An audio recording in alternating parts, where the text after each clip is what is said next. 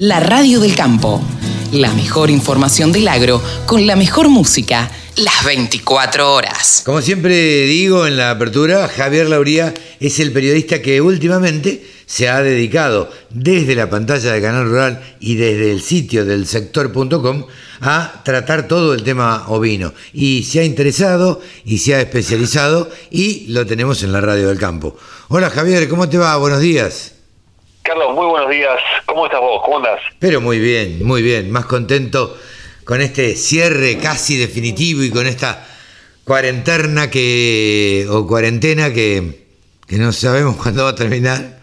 Porque yo tuve la sensación el otro día, el, el día jueves, el día de los anuncios, tuve la sensación de que era 19 de marzo del 2020. El mismo sentimiento. Y la verdad que me dio un poquito de bronca eh, retrotraerme y a ver eh, que haya pasado un año y que, este, y que estemos en el mismo lugar. Pero bueno, este es otro comentario del cual te eximo a vos a hacer, Javi. Este, así que, porque no, no, digo, no, la radio no está para que nos quejemos y la gente del otro lado tampoco está eh, para escuchar quejas, sino para escuchar de ovinos. ¿Así es?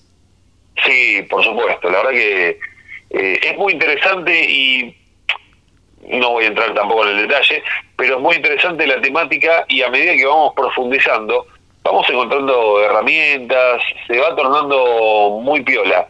Eh, si hago un balance previo a, al tema propuesto de hoy, es que me voy enterando de más gente que ingresa a la actividad que de, de la gente que sale. Ah, mira, ah, mira. O sea que si nosotros nos pusiéramos a pensar ya creo que lo charlamos este tema, pero vos ves como, como positivo eh, o como promisorio eh, eh, la crianza de ovinos en la Argentina. O sea, ves que cada vez hay más productores que se están dedicando a esta actividad. Sí, sí, de hecho, es ¿cuáles son las, las condiciones para entrar? Mucho más fáciles que, que para los para, entrar en la ganadería tradicional. Sí, claro. O sea, eh, son más bajas a nivel económico, a nivel eh, requerimientos de espacios, a nivel regiones.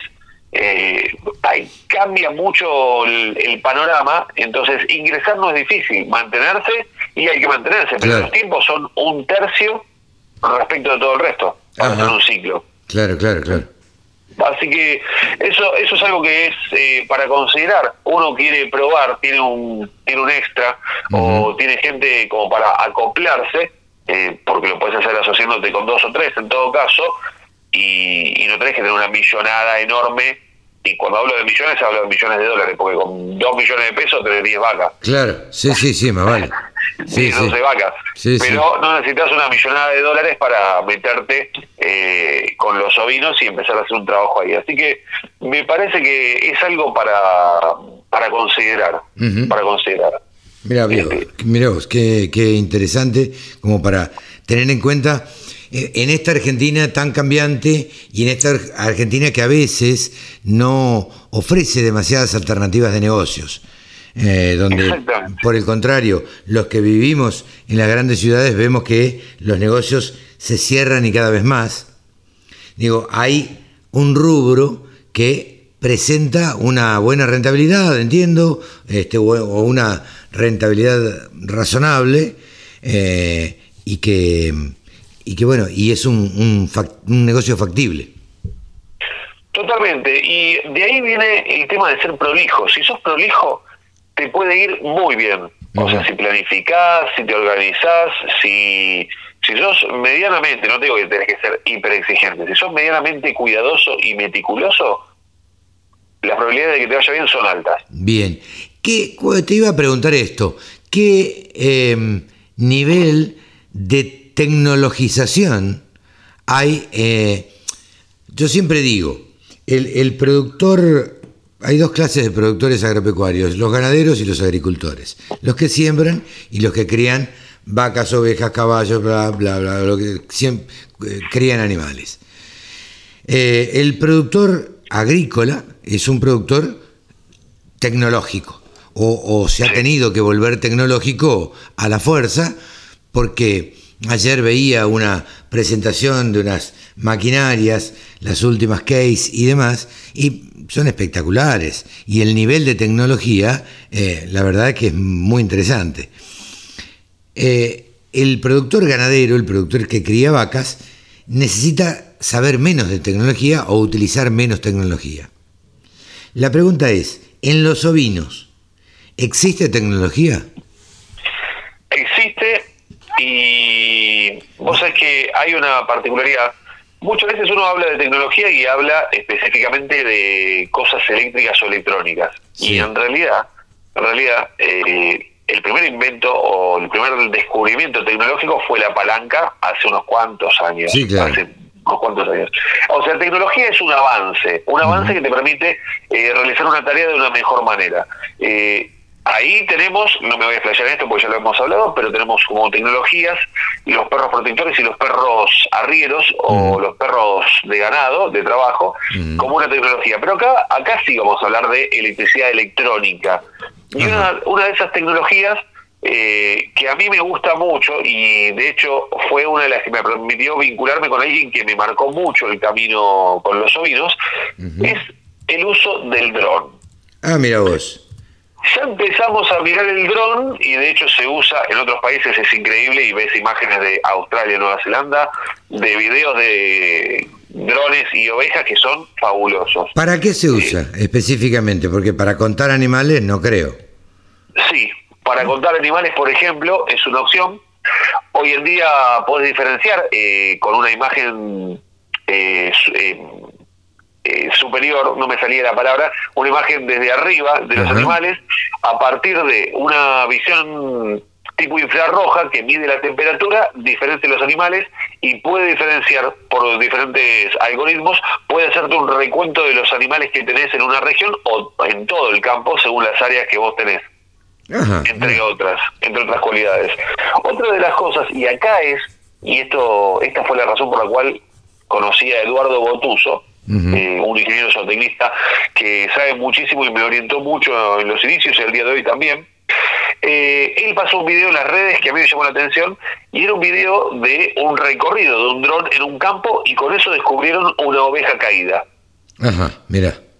Entonces, si vos de casualidad, o sea, no salís, por X razón, no salís a recorrer y tenés una oveja caída y es una oveja de pedigree que sale un buen numerito y capaz que le puedes salvar la vida y que no se muera, que no sea atacada por depredadores o lo que sea. Sí, sí, o, ir, o irla a buscar con una chata y traerla a los corrales para ver qué le pasa o para que, no sé, para que la vea un veterinario, que no sé.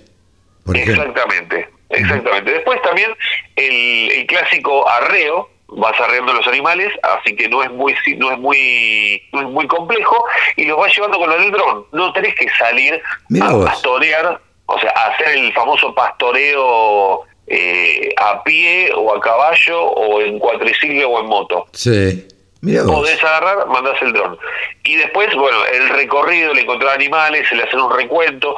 Cuando vos tenés sobre todo cuando tenés campos extensivos, supongamos uno que tenés 20.000 hectáreas, y haces un barrido con el dron para, para saber dónde hay ciertos animales. O sea, uno por lo general va planificando ese pastoreo, no te digo que podés hacer parcelas eh, fácil, fácilmente en grandes extensiones, pero más o menos lo puedes planificar, pero si, si vos en una situación eh, un poco compleja largás el dron, los drones vos los podés programar y salen, hacen el recorrido y vuelven. Sí, claro. Puedes mandar las imágenes en tiempo real si alcanza la señal o hacen el recorrido por, por posición geosatelital y después cuando vuelven bajás las imágenes y ahí observás toda tu extensión. Sí, sí, sí. Mira vos, no, no sabía que se podía utilizar, que, que a un dron se le podía dar esta utilidad, porque digo que más que contar las ovejas, Digo, no se me ocurría mucho. Pero claro, si, se, si detectan temperatura a través de las imágenes, también sí, puedes saber si el animal está enfermo, si está caído, este, en fin, un montón de, utilidades que se le puede dar, me parece bastante, bastante piola.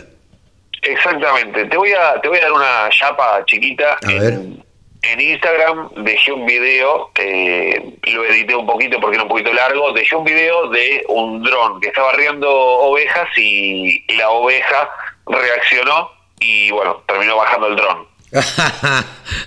bueno, está bien. Fíjate, está en arroba del sector ovino, dejé el video ahí cortito para que se vea cuando la oveja reacciona. O sea, vos ves que está la madre con los dos, con los, Los dos dos corderos, corderos. y por una cuestión de cuidado natural eh, reacciona contra un para Mira. ellos es un ovni, un objeto Sí, volador no claro. identificado, y le da un topetazo y baja el dron. Como, como respuesta Brava los a los drones. Brava la oveja. Sí. Y atrevido, y atrevido el que manejaba el dron, podía haberlo eh, subido un poquito también. Sí, vos sabés que pasa mucho eso, con la, porque uno se tienta. Uno Claro. se tienta. Vos tenés, vos tenés un dron, todavía, yo creo que todavía no, no se midieron eh, las posibilidades de todo lo que el dron va a permitir, dependiendo de la escala. Ya me voy un poco más allá, un dron grande puede ser un taxi aéreo. Sí, tranquilamente. Sí. Y también podés trasladar animales medianamente eh, no muy pesados o podés también organizar con varios drones eh, trabajados en sincro, podés organizar que los drones lleven el alimento a diferentes lugares. Y los drones van y te entregan eh, el, el alimento en comederos, van liberándolo en forma automatizada, eh, suponiendo que la cantidad de kilos que pueda levantar, Sí, imagínate una bolsa de 50 kilos. Sí. Te la liberan un- en, un, en un comedero. Y listo. Y te olvidas de salir a la mañana. Sí, claro. Sí, sí, sí, de ir a llevar ese alimento. Eh, bueno, bueno, interesante. La verdad que bien, bien, bien interesante.